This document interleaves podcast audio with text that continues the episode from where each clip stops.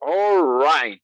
Hola amigos, bienvenidos a nuestro especial de terror parte 2. Esto es Retornable y los saludamos donde quiera que se encuentre. Como es el especial de terror parte número 2, si es que ya escucharon la número 1, hoy vamos a hablar el material que probablemente nos causó terror y que no debe haber sido así. Y vamos a escuchar si es de alguna serie, de alguna película o de algún libro que hemos leído. También escucharemos estas historias paranormales. Y como saben, apenas fue el Día de Muertos, pues espero que todos hayan puesto su ofrenda, hayan puesto sus veladoras, su papel picado, hayan comido el tradicional pan de muerto y para ver si todos estos eh, ritos de nuestra cultura mexicana los hicimos, con nosotros está Víctor. Hola, Víctor. Es, así es, así es, querido Toño. Pues la verdad es que estamos justamente en medio de, de toda esta turbulencia de enigmática que, que representa el tema de, del Día de Muertos. La verdad es que, digo, como a todos, como a gran parte del el país, nos llama mucho la atención esta etapa de honrar a los muertos, de recordar a los que a los que ya se fueron y pues la verdad es que estamos justamente a mitad de toda esta etapa. Eh, estamos a un día, creo, de, de, que nos visiten nuestros familiares, nuestros amigos, nuestros compañeros, etcétera. Entonces, pues creo que nos espera un buen programa. Entonces, pues escúchenlo y a ver qué se viene. ¿Tú qué, tú qué piensas, Leo? Bueno, Víctor, gracias por darme el pie. Estamos en el, a punto de que comience el Día de Muertos, ya cada quien con sus respectivas ofrendas, algunas más vistosas, algunas más sencillas. No solo depende del presupuesto, sino de la imaginación y las ganas de hacerla. Pero bueno, todos recordando a aquellas personas que ya no se encuentran con nosotros y que pues son bienvenidas en estos días, así como aquellas personas que nadie recuerda. Irónico, ¿no? O sea, nosotros le podemos poner veladoras a los muertos que nadie recuerda, pero en Coco dicen que si no les ponemos una foto, nadie se acuerda de ellos malos. ¿Tú cómo estás, Oscar? Hola amigos, yo estoy emocionado. Y mi perrito también. Eh, yo creo que me voy a permitir decir aquí, eh, romper un poco de la magia de cómo se produce el podcast, pero cabe decir que ahora mismo que estamos grabando es el mero 31 de octubre, día de Halloween. Así que, pues bueno, no podría habernos quedado mejor y pues el ambiente ya lo tenemos. Así que, pues a darle. ¿Cómo estás tú, Toño? Muy bien amigos, y sí, preparando la llegada de nuestros difuntos, las veladoras puestas a todo lo que da, el incienso, la flor de cempasúchil, que qué bonita es en esta época, ¿no? E-, ese color eh, naranja vivo que tiene, que muy representativo y hace que precisamente las ofrendas tengan más color, tengan más, más vida para la llegada de nuestros difuntos. Y para esto, ah, mucha gente va a los panteones. ¿Y por qué se celebra en el panteón? Y el que nos tiene la respuesta a esto es Leo. Así es, Toño. Bueno, verán, hace dos siglos el Día de Muertos se celebraba dentro de las iglesias de los pueblos, porque abajo de las iglesias era donde se ponían los cuerpos de los muertos, entonces toda la gente iba a visitarlos dentro de la iglesia. Hacían sus ceremonias como en todas las iglesias, tomaban misa, hacían pues todo lo que hacen la gente en las iglesias, ¿no? Se ponían agua bendita y eso. Recordaban a sus muertos estando muy cerca de ellos, prácticamente arriba de ellos, pero a mediados del siglo XIX, en México hubo un brote de cólera,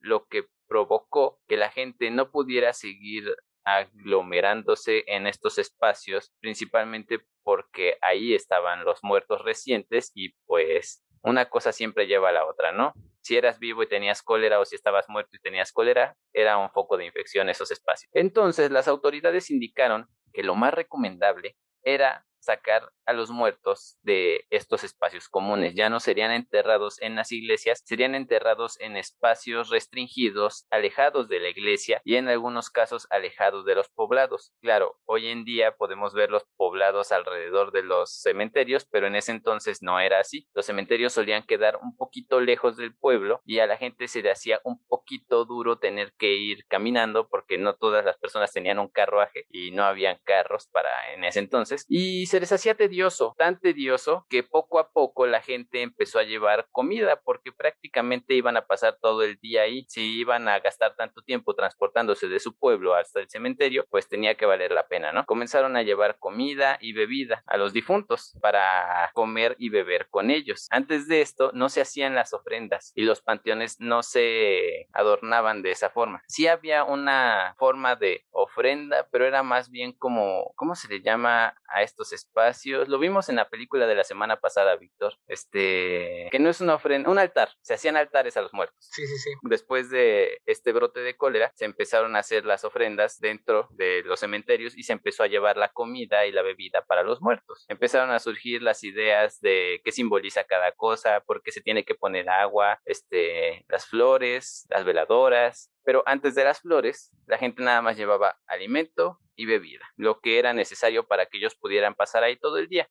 Y sus veladoras, obviamente, ¿no? No solo para poder iluminarse, sino para poder pues rendir tributo a los muertos, como se hace en la religión católica. Y con el paso del tiempo, la gente se quedó acostumbrada a ir a los cementerios todo el día a respetar a sus fieles difuntos. Y pues ya saben cómo son los mexicanos, les gusta no nada más celebrar, sino ser faroles con todo lo que tenemos. Entonces empezó a llegar gente con flores para llevarle a sus muertos. Y no pocas flores, muchísimas flores. Casi casi se empezó a convertir en una competencia el tener la mejor tumba más adornada con más flores, más veladoras, más comida y todas estas cosas y elementos que llevan todo este ritual y pues se nos quedó hasta nuestros días de hoy. Claro, con el paso del tiempo la gente dejó de ir tanto a los panteones y empezó a llevar esta celebración a su casa, llevando consigo el alimento, la comida, las flores, las velas, el azúcar, el agua, todo lo que les ponemos a los muertos el día que vienen a visitar. ¿Cómo ven? Me, me llama mucho la atención, Leo. Eh, eh, recuerdo, eh, incluso hay estados en donde sacan al cuerpo y lo, lo limpian, ¿no? O sea, justamente toda, esta, toda esta tradición, cómo se fue desarrollando y cómo se fue ampliando en cada uno de los estados en México. A mí en lo personal, digo, eh, el tema del Halloween y todo tiene lo suyo, tiene su, su parte que celebra y demás, es divertido, es atractivo y demás, pero el tema del Día de Muertos mexicano y toda esta parte de celebrar a los muertos, celebrar la muerte en sí mismo y darles ese respeto y ese momento para recordarlo se me hace muy, muy atractivo. Y esta parte de justamente de, del cementerio, al menos yo nunca lo he hecho, no sé si alguno de ustedes les ha tocado vivirlo, pero se me hace muy, muy atractivo. No me ha tocado, pero mi familia sí ha sido de ir a Miski, de lo que hablábamos hace rato, para ver cómo se pone la onda. Les gusta, bueno, les gustaba cuando no había pandemia ir a visitar allá, aunque creo que no... tenemos ningún difunto allá. bueno, pero los que sí tienen, eh, lo que hacen en esa, eh, bueno, sí que en su tradición es quedarse ahí prácticamente toda la noche con las veladoras. Hasta le llaman velada a ese momento en el que casi todas las personas que están ahí se quedan toda la noche. Justamente, como decías, llevan su comida, están todo el día y aparte se ven toda la noche esperando pues este momento, ¿no? En el que sus difuntos vuelven de alguna manera y están con ellos ese día. Hasta me ha tocado ver ahí en videos, imágenes que hasta les llevan música, ¿no? Dicen, no, es que aquí a mi papá, a mi abuelo les gustaba escuchar el mariachi o la banda y ves que está ahí este el grupo musical tocando sus canciones favoritas. Sabes, eso a mí personalmente no me gusta mucho porque soy de la idea de que si le ibas a llevar música a tu mamá o a tu papá, debías haberlo hecho en vida. Ya después, ¿qué chiste tiene? Sí, exacto. Solo que, por ejemplo, yo tengo ahí un tema justo con eso. Sí hay cosas que deberías de hacer en vida, pero pues lamentablemente solo con la muerte nos, nos llega el golpe, ¿no? Nos llega el... Sí, pues el, lamentablemente.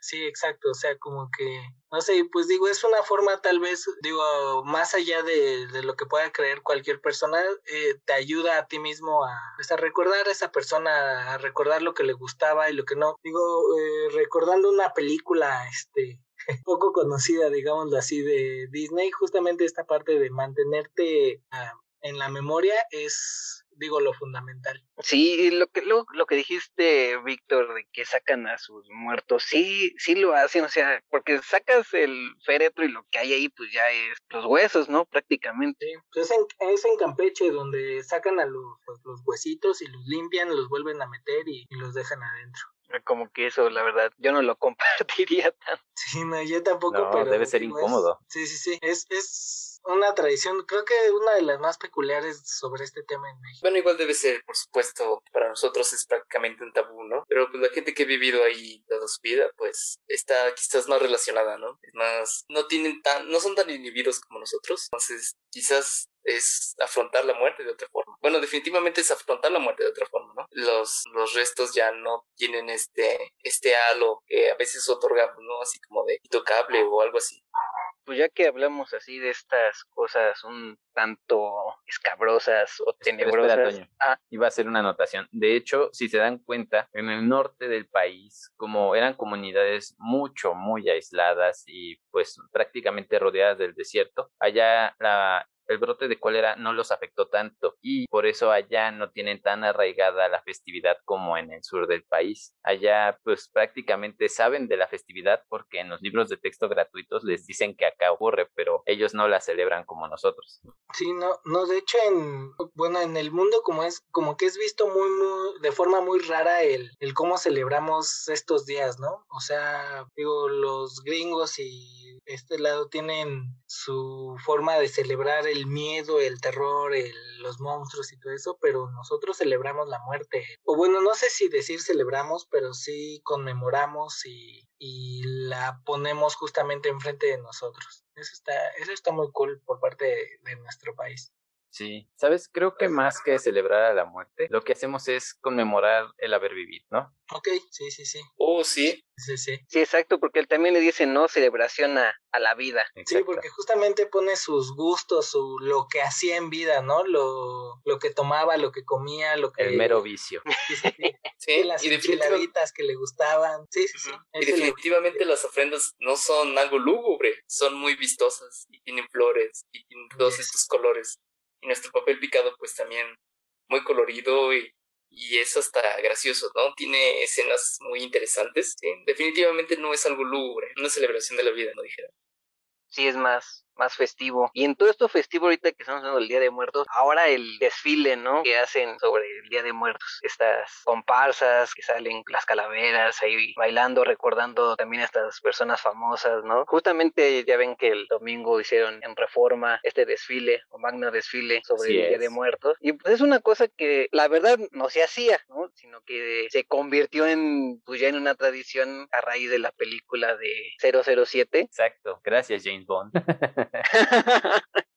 Exacto, porque a alguien no se le ocurrió, ah, pues que en México esté pasando esto eh, mientras ese cuate está persiguiendo a su al malian. Sí, prácticamente nos dijeron, oigan, ¿y por qué si celebran eso? Porque no hacen un mega desfile para atraer a millones de personas. Y pues se hizo. Era una buena idea, no lo podemos negar. Aquí a México le faltan desfiles. y sí, la verdad que ha, ha pegado mucho y realmente se ve como una fiesta. Ver a las Catrinas pasar. Pero, ¿qué tanto ponen, Toño, en, en el desfile, aparte de las Catrinas? Es que ponen como, hay, carros que sí son como tipo ofrendas, que ahí van deambulando, y otros son como recordar a estas figuras eh, famosas, ¿no? Por ejemplo, en este pasado pasaba Cantinflas, Juan Gabriel, eh, Tintán, Frida Kahlo, ¿no? Que son estos exponentes artísticos que llevaron nuestra cultura más allá de las fronteras, y entre esa parte que dieron a conocer al mundo era esta parte del Día de Muertos, ¿no? Las ofrendas. Y por eso es que en el mundo se conoce que aquí celebramos de esta forma a, los muertos. Deberían hacer un carrito en honor a James Bond por traernos ese, esta gran celebración. pues sí, se ven así mucha cartonería, ¿no? Muchas figuras de precisamente del pasado recordando a, a los momentos que hemos vivido en lo que tiene que ver con la historia, pero no la historia historia, sino la historia de nuestros difuntos y de cómo deberíamos estarlos recordando como una fiesta. Sí, digo yo, digo ahorita que lo mencionó Leo, creo que no lo había visto justamente en ese sentido de una celebración a la vida y creo que el desfile queda muy bien justamente para celebrar este pues esta temporada. Además a los mexicanos nos emociona toda esta temporada es todo un ritual todo un digo se nos agregó el tema de del Halloween pero creo que ya se ha hecho también parte de y ahora no solamente es una celebración de Día de Muertos sino de Halloween o sea nada más se alargó la celebración. Pues ya ves que hay mucha gente que en vez de salir disfrazada de monstruo prefiere pintar pintarse su cara así tipo calavera, Catrín, que a veces dices, oye, parece panda, ¿no? Pero eh, supuestamente es la de una calavera. No, además la Catrina en el mundo ha marcado este estilo, moda y arte incluso. Es a, mí me gusta mucho justamente este este personaje creado sin, por favor me corrigen amigos, es por Orozco. Sí. Sí, ¿no? O sea, la verdad es que impactó en el mundo muy, muy, muy cañón y digo, no falta en estas épocas, eh, hablábamos en el podcast pasado sobre los disfraces más comunes de temporada, pero nunca falta y nunca faltará el Catrín y la Catrín. Sí, exacto, y ojalá que nunca falte aparte de el Día de Muertos, pues todavía nos quedan unas horas, por lo menos una hora de Halloween a nosotros mientras estamos grabando el podcast. Así que vamos a seguir con las cuestiones del terror, porque el Halloween se trata de eso, del terror, pero el Día de Muertos se trata de respeto. Y vamos a hablar de las cosas, películas, series, caricaturas, canciones, videos, cuestiones extrañas que hayamos encontrado en alguna parte del mundo, en algún momento de nuestra vida, que nos hayan perturbado, pero que no necesariamente fuesen perturbados. ¿Quién quiere comenzar? ¿Qué tal tú, Uy, pues creo que tengo varias. Digo, eh, nos tocó, o, a nuestra generación nos tocó el Internet libre y llegamos a ver cosas pues un poquito macabras, fuertes, este, impactantes. Digo, con todo este tema de, no, no sé si, si meterlo en el, o entra en la categoría de, de las cosas de terror, pero el tema del narcotráfico y todo eso, hubo una época en el que había páginas enteras como, no sé si recordarán, el blog del narco, en donde subían videos fuertísimos. Yo fue la primera vez ahí en donde vi un video en donde mataban a una persona, entonces fue, fue como muy, muy fuerte. Y en el tema de los libros, este, hay un libro en especial que me, que me gusta mucho, es la, la, historia de un asesino, spoiler alert por, por cierto, eh, que se llama El túnel. La verdad es que es un libro muy, muy, muy especial para mí, me gusta mucho. No es terror como tal, pero trabaja con la psicología del, del lector, entonces creo que vale la pena mencionarlo. Hasta ahí mi reporte, Leo. Perfecto. estamos contigo. bueno, yo les voy a leer lo que nos dejó nuestra querida amiga Michelle, que el día de hoy no pudo acompañarnos. Michelle nos cuenta que esta es una historia que ya nos contó. Cuando tenía seis o siete años, su papá estaba viendo El Señor de los Anillos. Entonces, ella entró a la, vista, en la habitación justo en la escena, en, donde, en una escena donde sale Gollum, y le dio tanto miedo que hasta el día de hoy no puede ver ni de chiste El Señor de los Anillos porque Gollum le da muchísimo terror. Qué cosa. Uno se burlaría de ese hobbit. y un destino muy triste del Gollum. Pero es que sí, eh, a esa edad uno es muy impresionable y la idea de ver a este hombrecillo duende raquítico que se mueve como un animal. Sí, a cualquiera lo impresionaría. Exacto. Cuéntanos tú, Oscar. Ah, adelante, No, no, digo que no sé exactamente qué sea, qué escena sea, pero es, por ejemplo, la parte en donde está hablando consigo mismo, bueno, sus dos versiones de Gollum es bastante perturbadora, incluso yo creo que para adultos. Digo, excelente escena, pero bastante fuerte. Mm, ok, Smigo. Eh.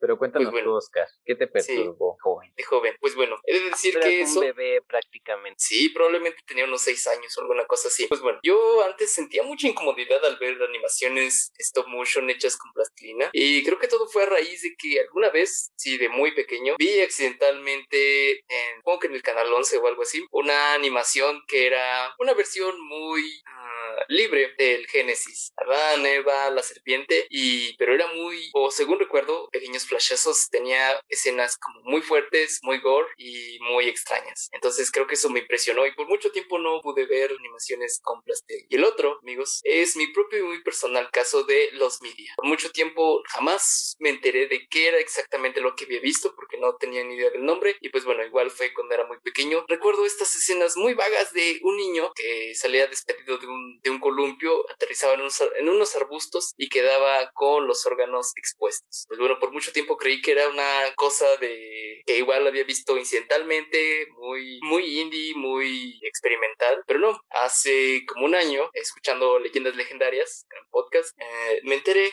bueno, Lolo de leyendas legendarias mencionó algo acerca de una animación de Nickelodeon que trataba sobre eso, un chico que tenía los órganos expuestos. Entonces, de ahí hice una pequeña investigación investigación y di con el nombre. Así que después de todo, no había sido una pesadilla, era real. Eh, la serie se llama Inside Out Boy, como chico volteado o chico dentro fuera, y es una cosa verdaderamente espantosa. Que una simple búsqueda va, va a exhibir a este personaje que parece tiene la piel transparente, entonces uno puede ver sus órganos y sus huesos. Es muy, muy impresionante, amigos. Yo me pregunto, ¿quién rayos dio luz verde para un proyecto para niños así? Es espantoso. Oye, pero ese niño, ¿qué hacía o qué, cuál es la trama de...? No, no sé realmente, para ser sincero, eh, una vez que di con el nombre, eh, busqué en YouTube algunos clips y pues no, no, he, no he pasado de ahí, así que no sé si es cierta de qué va la serie, pero sí es muy extraña. Sí, completamente extraña. Qué raro. Ahora cuéntanos tú, Toño, ¿qué cosas te perturbaban? Fíjate que me estaba acordando sobre una caricatura que pasaban en Nickelodeon también. Eh, creo se llamaba Real Monsters, una cosa así, no sé si alguno claro, sí, el nombre. Sí. Bueno, esa ahorita que me estoy acordando, creo que no la podía ver, sí me causaba un temor, porque había este monstruito que no sé si era un conejo o un gremlin, no sé qué era. Ya, y, y, luego había otro que era el que tenía los ojos prácticamente en la en mano. las manos, sí. Sí, y luego creo hasta se los metía en la boca, entonces eso me causaba temor. ¿Cómo hacía cosas? Porque si siempre las tenía en la mano los ojos, pues nunca hacía nada realmente. Por eso se las metía en la boca, Toño. Pero, ¿y cómo hablaba? O sea, ya no hablaba, nada más lo hacía. No me acuerdo, pero a mí me parecía luego, muy padre.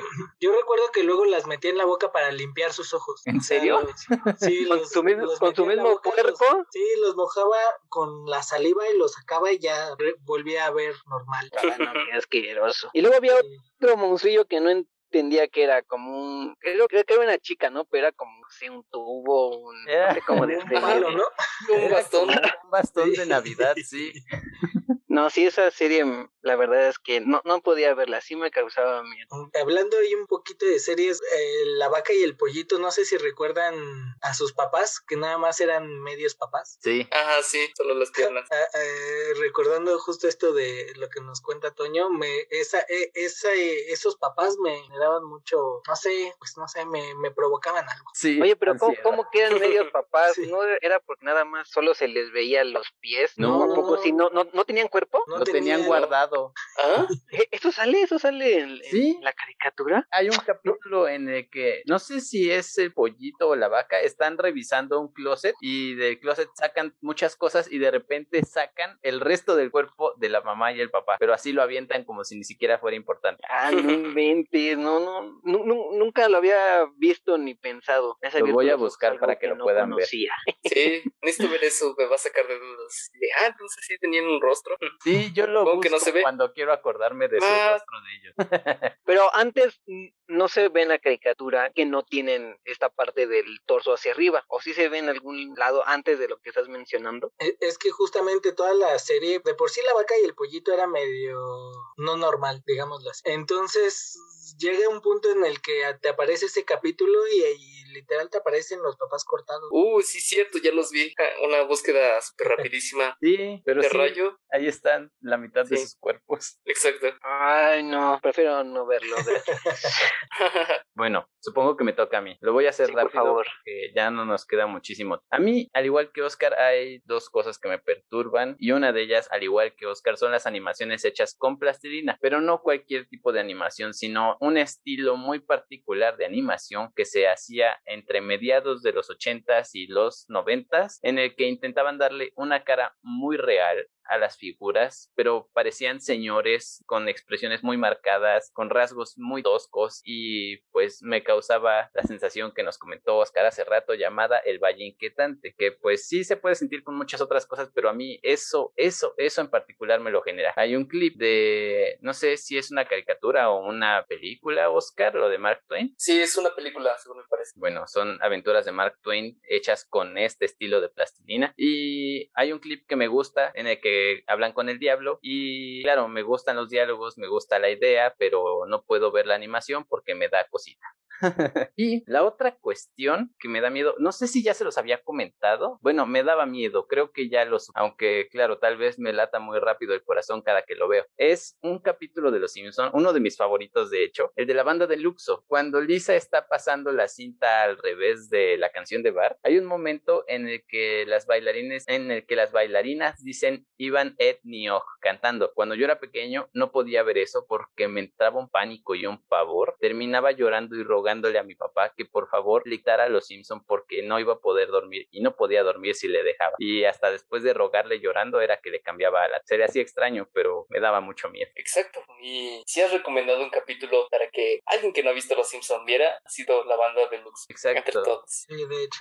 Es que es un buen es un gran capítulo, pero sí, esa parte no sé por qué no tiene sentido ni coherencia, pero a mí me, me hacía sentir mal. Y, por ejemplo, Leo, eh, cuando salieron todas, o bueno, cuando sale YouTube salen todas esas conspiraciones de, de discos, música, etcétera, etcétera, de mensajes subliminales. De, de ese tema, ¿no te generó así como, güey, ¿qué está pasando? o algo así? Irónicamente, no. Me da curiosidad porque suelo ser muy escéptico cuando alguien me dice, hay un mensaje subliminal. Entonces digo, a ver, lo voy a ver hasta con el más mínimo detalle y atención para decirte si sí o no hay un mensaje subliminal ahí, porque no creo que existan los mensajes subliminales. Exacto, es algo que nos dijeron, si no se percibe, no se percibe. Exacto. Sí, exacto. O sea, la publicidad es directa. ¿Para qué andas metiendo mensajes atrasito y demás si lo que quieres es andar vendiendo? Pero sabes, hay una forma de narración, ahorita me estoy acordando, que sí me causa mucha ansiedad y miedo. Y Oscar sabe aplicarla muy bien. Hace unas semanas nos contaba a Michelle y a mí este el caso del Pizzagate y los correos de Hillary Clinton. Y tanto Michelle como yo le pedimos que se detuviera porque nos estábamos sintiendo muy nerviosos. es que sí, Oscar, tienes un don para, para hacer sentir la tensión en la habitación. gracias. Creo que debo de, de, aprender cuando lo hago. Sí, definitivamente. Porque sí, sí, algo tengo es que a veces divago bastante.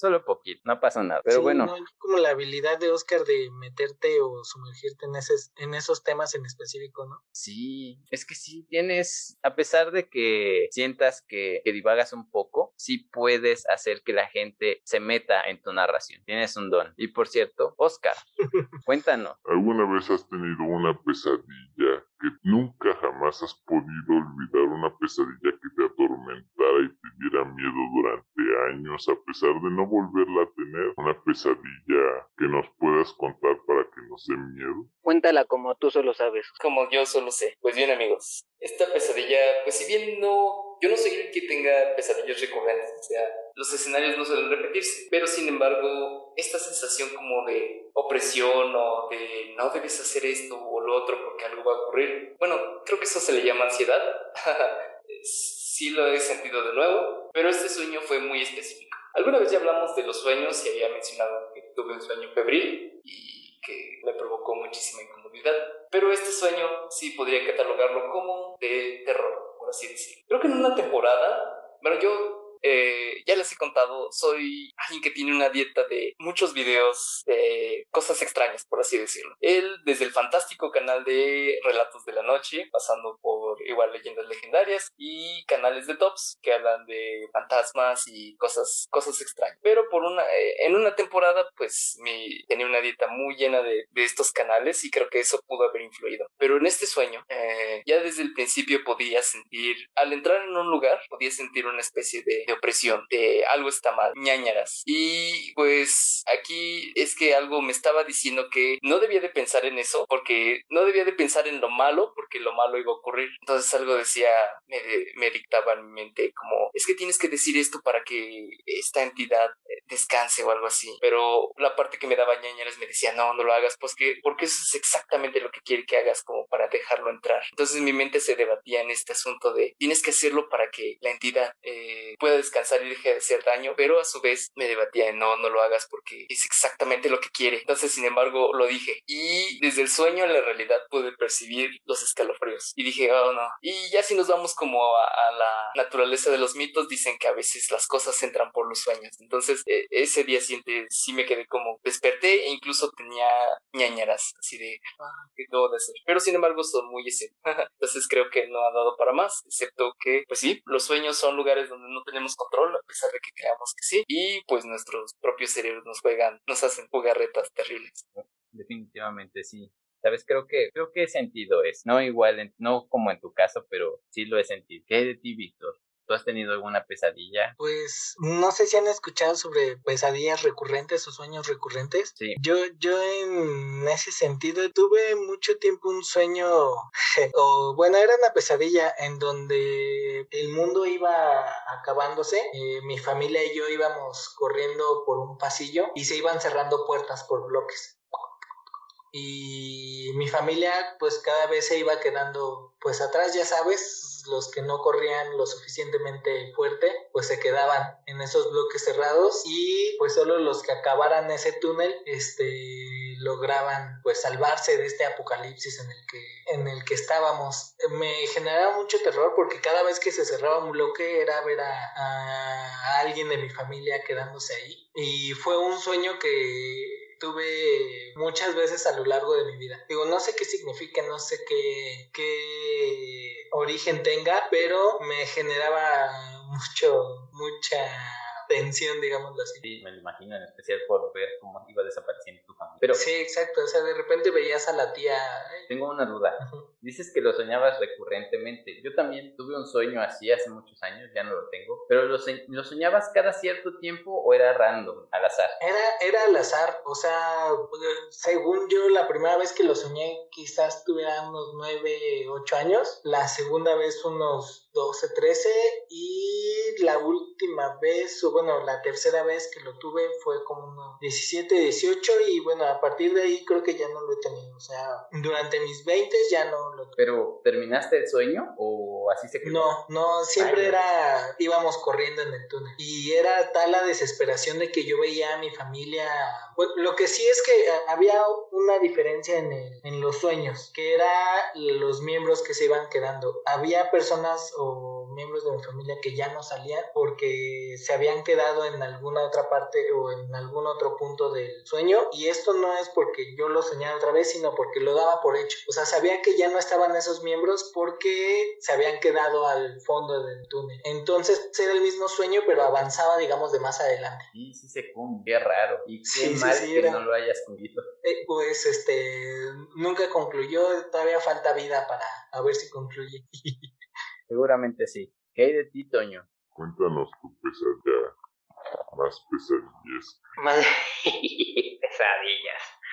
Pues realmente no tengo esos sueños pesadillas, pero hace unas semanas sí como que un sueño que sí lo podemos catalogarlo como pesadilla, porque iba caminando yo junto con mi familia, ¿no? íbamos ahí caminando por una calle que parecía una de esas avenidas muy transitadas como tipo periférico, algo así, me acuerdo. Entonces íbamos caminando sobre, sobre la acera, ¿no? Imaginen que vamos caminando así de frente, del lado derecho están pasando los carros y del lado izquierdo se ve como si eh, estuvieran las casas, ¿no? Sobre esa calle, pero como hacia abajo. Entonces íbamos caminando y por algo yo me detuve y ellos siguieron caminando y de repente se, se escucha como, como una explosión y como que yo alcanzo a ver una casa que se empieza, que se empieza a quemar y en eso que se está quemando hay, se veo como que hay una gran explosión que el fuego se va hacia donde, sobre la acera que estamos caminando y precisamente a, a mis familiares les llega ese, ese fuego, esa bola de fuego y yo lo que hago es correr hacia donde están ellos, porque en primera instancia por el mismo, la misma explosión eh, me agaché ¿no? al piso, pero yo una vez que vi hacia el frente es cuando me paro y voy corriendo y voy a ver porque ya no los veía, se veía todo como en humo blanco, cosas así. Y ya llego y veo que están, que están, que están tirados. Pensé que se habían tirado por la misma explosión que habían escuchado, pero no, cuando los, los agarro, eh, percibo mientras estoy dormido como que un calor, de que estaban calientes. Y en eso, en el mismo sueño, veo como que empiezan a llegar los reporteros, las ambulancias, las patrullas, y, como yo estaba bien, empiezan a preguntar, ¿qué pasó? ¿Qué pasó? Y yo digo, no, pues no sé, es que de repente salió una bola de fuego y, no, no, no sé qué pasó. Pero me acuerdo que vuelvo a agarrar a, mis familiares y percibo ese como calor y es como que lo que me, me hace despertar. O sea, fue, yo digo que sí, fue una pesadilla. Wow, qué raro. O sea, me hace increíble cómo podemos llegar a sentir cosas. El estrés, ¿no? Ah, no, no, deja el estrés. O sea. El calor, ¿no? Ajá. Por ejemplo. Cuestiones físicas, las sentimos como si estuviéramos despiertos, como dijiste hace rato, sentías las ñañaras en tu cuerpo despierto estando dormido. El cerebro es muy confuso realmente. Sí, o, o muy poderoso, ¿no? Para llegar a sentir eh, las sensaciones. Sí, estando dormido. Más bien teniendo un sueño. Exacto, teniendo un sueño. Porque ya despiertas y todo está bien, ¿no? Y te tocas y no, no tengo nada. Exacto. Y bueno, tú Leo, cuéntanos. Bueno, yo toda mi vida he tenido pesadillas. No recurrentemente, pero sí de vez en cuando y cuando ocurren me dan mucho miedo. Pero aparte de las pesadillas, cuando era muy pequeño solía enfermarme mucho. No nada más me enfermaba, sino que al alucinaba. Y mis alucinaciones pues me hacían sentir las cosas que estaba viendo. Y tal vez esto no les parezca como terrorífico o extraño pero yo me acuerdo mucho de una pesadilla que tuve una vez que estuve enfermo en la que yo veía una piedra una piedra como llena de aceite negro en la oscuridad. O sea sabía que ella estaba sabía que estaba oscuro pero yo la veía. Y yo sentía mi cuerpo como si fuera el aceite y como si fuera un palito cubierto por todo ese aceite siendo aplastado por la piedra. No me podía mover solo sentía sentía la presión y la presión y la viscosidad del aceite en mi piel, pero yo sentía que era un palito de madera a punto de quebrarse por el peso de la piedra. Y de repente la piedra se movía y se convertía en metales, como en engranes de una maquinaria enorme. Y yo, siendo el palito, empezaba a pasar a través de ellos y sentía como me trituraba todo el cuerpo y me lo deshacía entre cada engrane que pasaba. Y me daba mucha ansiedad porque no podía hacer nada, pero al mismo tiempo sentía que como que ya me había dado por vencido al enfrentar la situación. Nada más sentía mi cuerpo siendo torturado por el engranaje por el que estaba pasando. Y cuando salía del engranaje, me caía en el piso y veía cómo el engranaje era parte de un avión gigantesco que con sus llantas me terminaba por aplastar de nuevo. Y ahí me quedaba y sentía que pasaban horas y horas y horas y horas debajo de la llanta del camión después de haber sido triturado por todo lo demás. Y sentía nervios, sentía miedo, sentía calor, sentía muchas cosas al mismo tiempo, pero al mismo tiempo ya me había dado por vencido y sentía que ya no tenía ni siquiera por qué intentar sobrevivir a esa experiencia. Qué raro, ¿no? ¿Y, en qué momento despertaba? Hasta el día siguiente o en la madrugada. Cuando tenía esos sueños donde alucinaba, de repente si podía me despertaba en la madrugada y lo peor es que seguía alucinando estando, estando despierto. Y sé que seguía alucinando, estaba despierto porque iba al cuarto de mis padres y les decía, estoy sintiéndome mal, no me siento bien, siento que soy un palito y que me está aplastando algo. Siento mi cuerpo, sentía mi cuerpo como hinchado, como muy pesado, hasta me costaba trabajo dar pasos y pues ya mis papás me daban un mejoral o un desempleo, pero pues no me hacían nada. Desde ese entonces ya no me hacía nada el paracetamol, ni el desempleo, ni el mejoralito, pero seguía alucinando, incluso estaba despierto. Y eran alucinaciones físicas, no eran, bueno, alucinaciones kinestésica, no visual, ya cuando estaba despierto. Seguía sintiendo todo lo que sentía estando dormido, pero con los ojos abiertos. Wow, sí que llevabas más allá del sueño la experiencia. Sí, por eso luego tengo sueños como el que les conté hace unos meses, en donde había un monstruo en mi cuarto y que estaba escuchando pasos, pero no, y tenía parálisis del sueño. O sea, mis sueños iban mucho más allá de, de lo que casi cualquier persona podría soportar en los sueños.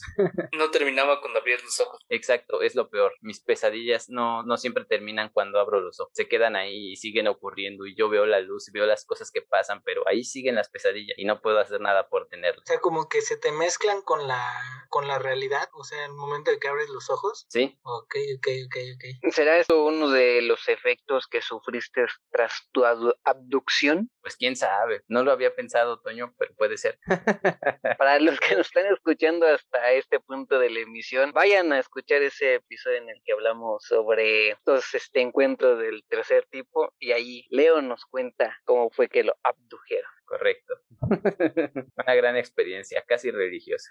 Oigan amigos, y como último tema, No, no, espera, espera. ¿Qué pasó? Sabemos que Michelle te envió su pesadilla. Ah, cierto, cierto, Permitan. Cuidado, Leo, ves que Michelle no está, pero... Anda al pendiente de todo. sí, su influencia está aquí, ¿eh? O sea, no sabemos, pero nos está escuchando. Michelle, ¿puedes oírnos? Sí, da un gol. Bueno. Michelle, te queremos mucho. ¿Ves? Este, cuenta lo que te mandó, por favor. Claro.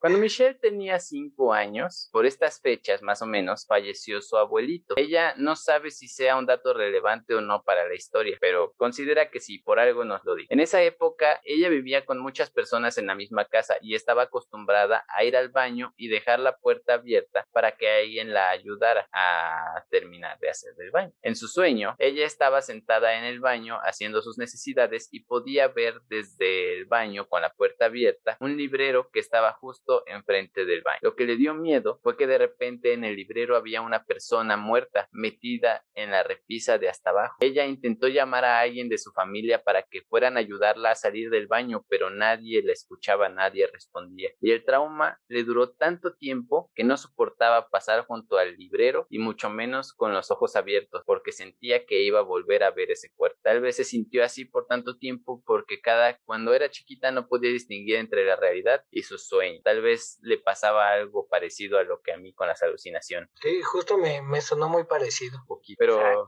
Y ahí a lo mejor la pregunta es, ¿sabemos distinguir todo lo que es real y lo que es un sueño? No digas eso, Toño, porque me voy a espantar. sí, sí, sí. de eso se trata el episodio, Leo. Pones en duda todo, en todo lo que creemos y todo lo que estamos viendo en estos momentos. Que diga Toño. con esas preguntas sí nos... Es que lo que, lo que escuchamos en la realidad solamente es un vil sueño del que no hemos despertado. No digas Porque- eso, Toño. es que digo, no, no sé si lo recuerdan, pero en materias de semiótica y todo eso, recordamos que al, al final de cuentas todo es lo que percibimos con los sentidos y al final es abstracto. correcto. Y eso es lo peor. Porque Sí.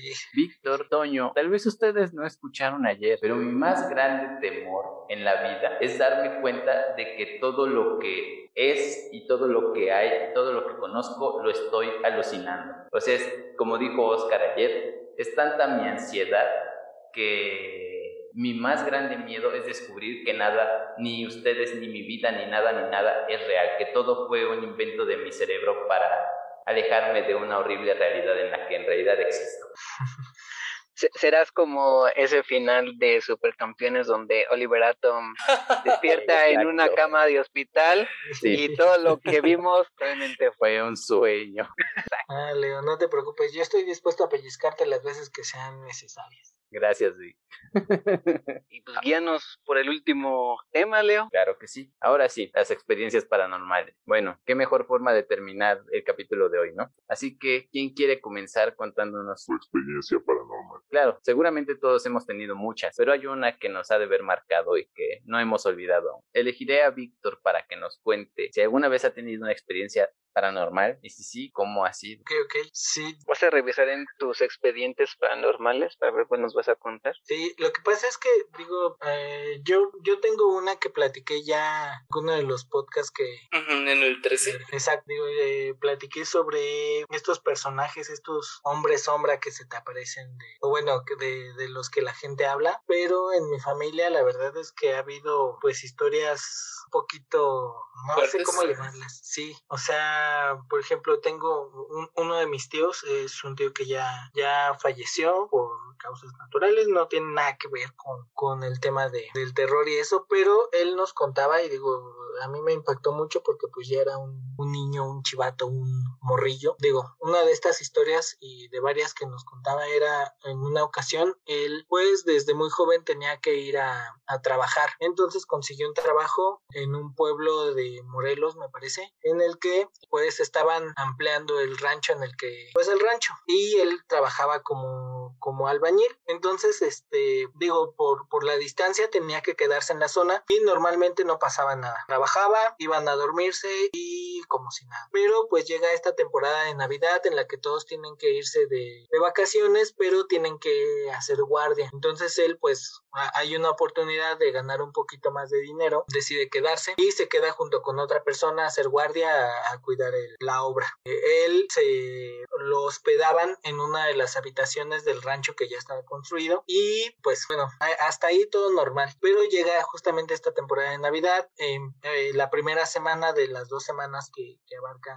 este periodo, periodo, perdón, este no pasa nada, pero la segunda semana comienza pues algo raro. Lo primero que le pasó o lo que nos contó era que para él para ir al baño tenía que salir de la habitación y cruzar, bueno, cruzar un pedazo de terreno largo y llegar al baño. Al momento de que va cruzando, él escucha que alguien viene detrás de él y al momento de que voltea, esto que venía atrás de él pasa a un lado. Él sabe que pasa a un lado porque siente eh, pues el aire, la, la, brisa que genera esta cosa, este ser, etcétera, y porque esta cosa se mete al baño y se encierra en el baño. Entonces él llega, eh, trata de abrir el baño, no puede, no puede, no puede hasta que la puerta se abre. Al momento de que se abre la puerta no hay nada y pues ya saben, en un rancho en Morelos, poca luz, hay algo que no es normal aquí, ¿no? Entonces, bueno, decide hacer del baño, regresa y pues hasta ahí no pasa nada. Al siguiente día le pasa lo mismo a su compañero. Lo interesante aquí es que despiertan a la misma hora.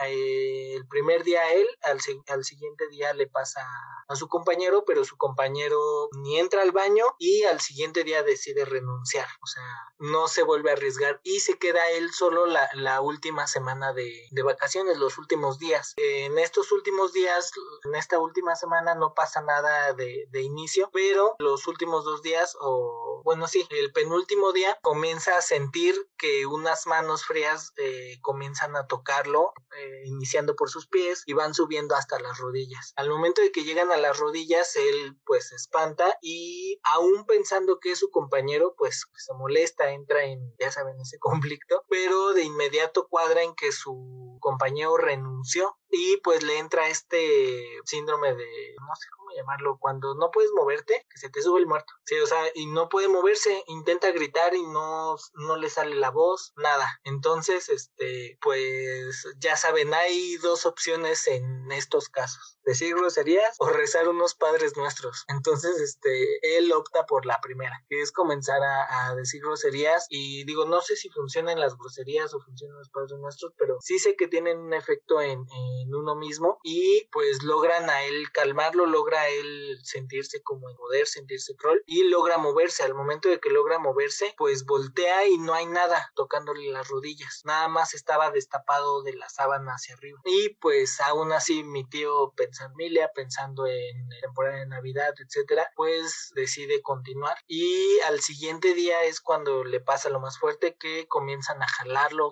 de los pies hacia abajo de la cama y él se da cuenta cuando está a punto de cruzar la puerta. O sea, él no se da cuenta, él se mantuvo dormido todo este tiempo hasta que está a punto de cruzar la puerta, se da cuenta y lo que hace es detenerse de la puerta, comenzar a decir groserías otra vez y pues logra, e insisto, no sé si funciona este tema del gas o no, pero logra zafarse de esto y regresar a su cama, cierra la puerta y al siguiente día pues eh, soporta el día, cobra lo que tiene que cobrar y vámonos. No regresó al rancho jamás no, pues ¿quién regresaría, Víctor? Sí, qué miedo. A mí me suspiran tantito y yo no vuelvo a ir en mi vida. Pues como le pasó al primero, bueno, al segundo, ¿no? Que no, que le pasó una vez y no regresó. Sí, exacto. O sea, yo, yo hubiese sido ese, ese cuento. ¿Sabes Todos hubiéramos ese cuento. No sé, yo sí aguanto vara un poco más las cosas, pero nunca me han jalado los pies. Y si algún día me pasa eso, no sé qué haría. Me, me, me quedaría paralizado del miedo. Sí, yo...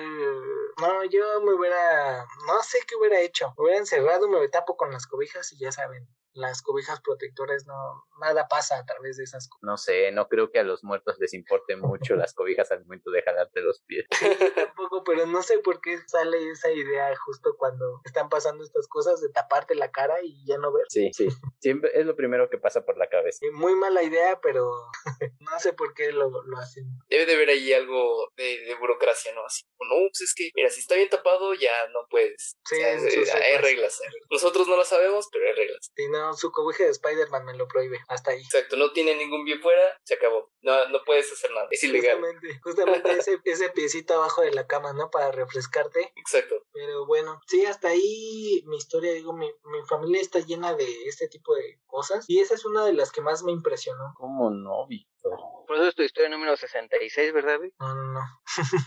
¿Tú tienes bueno. una historia, Oscar? Sí, Cuéntanosla. Igual permanece en este limbo de yo realmente iría por el lado de no puedo afirmar que fue algo paranormal, pero sin embargo sí fue muy extraño. Hace yo creo que 10 años exactamente regresaba de con mi primo de, de, de la ciudad, fuimos a un lado y pues bueno, otro primo se ofreció a llevarnos a la casa de mi abuela porque ahí vamos a, a pasar el fin de semana. Pues bien, de camino allá eh, fuimos por una de, de los caminos no tan transitados, uno que, que pues nos ahorra bastante tiempo, pues, pero sí es este un poco más solitario. Pues, y, y ya luego, bueno, el trayecto todo normal y de pronto vamos bajando un puente, puente pues que un poco descuidado, pero pues bastante bastante funcional pues y lo que ocurre ahí es que bajando el puente estábamos muy atentos al camino y vemos a una chica caminando de nuestro lado o sea, de nuestro lado izquierdo entonces yo no había prestado mucha atención pero mi primo el conductor empezó como a, a, no a gritar pero así como ay no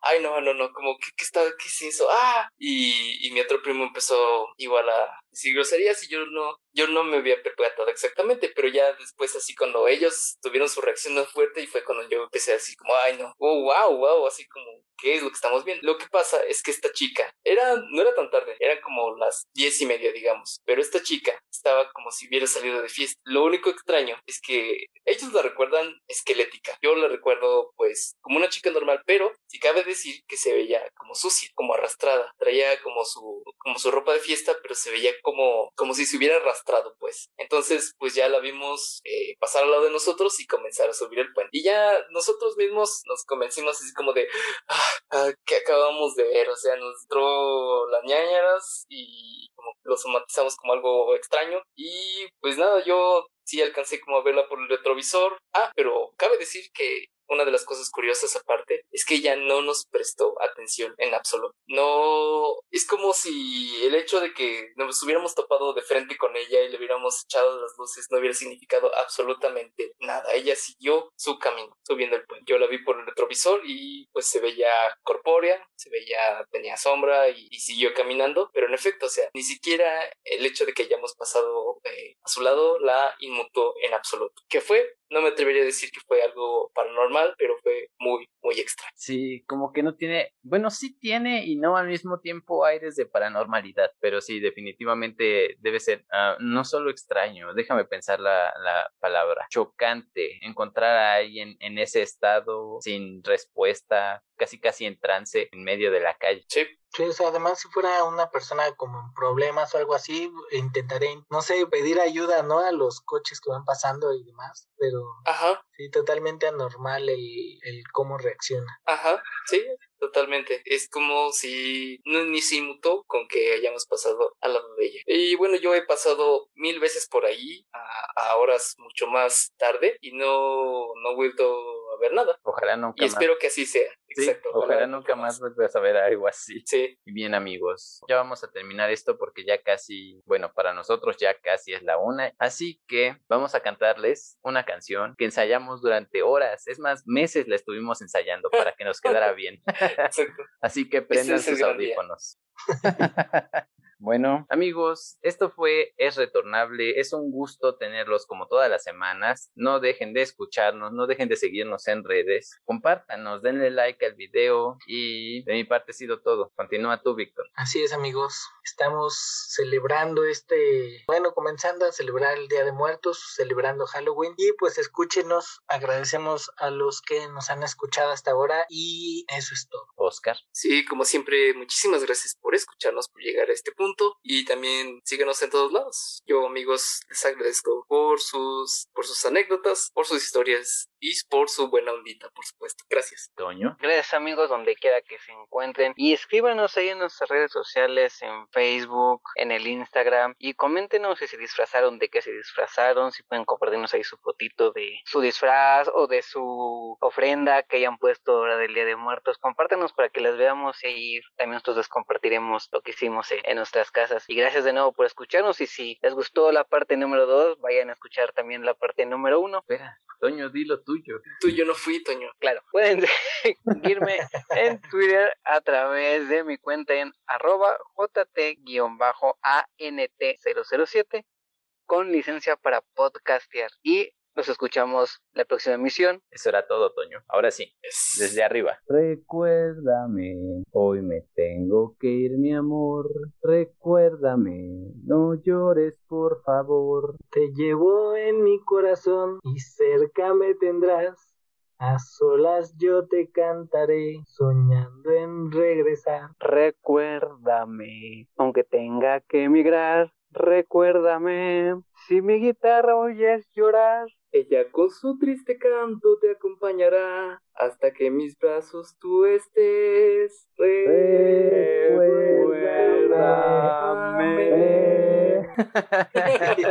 es el recuérdame más coordinado que he escuchado en mi vida. Ahora sí, amigos, nos vemos. Hasta la próxima. Disney es retornable. Disney, no nos demandes.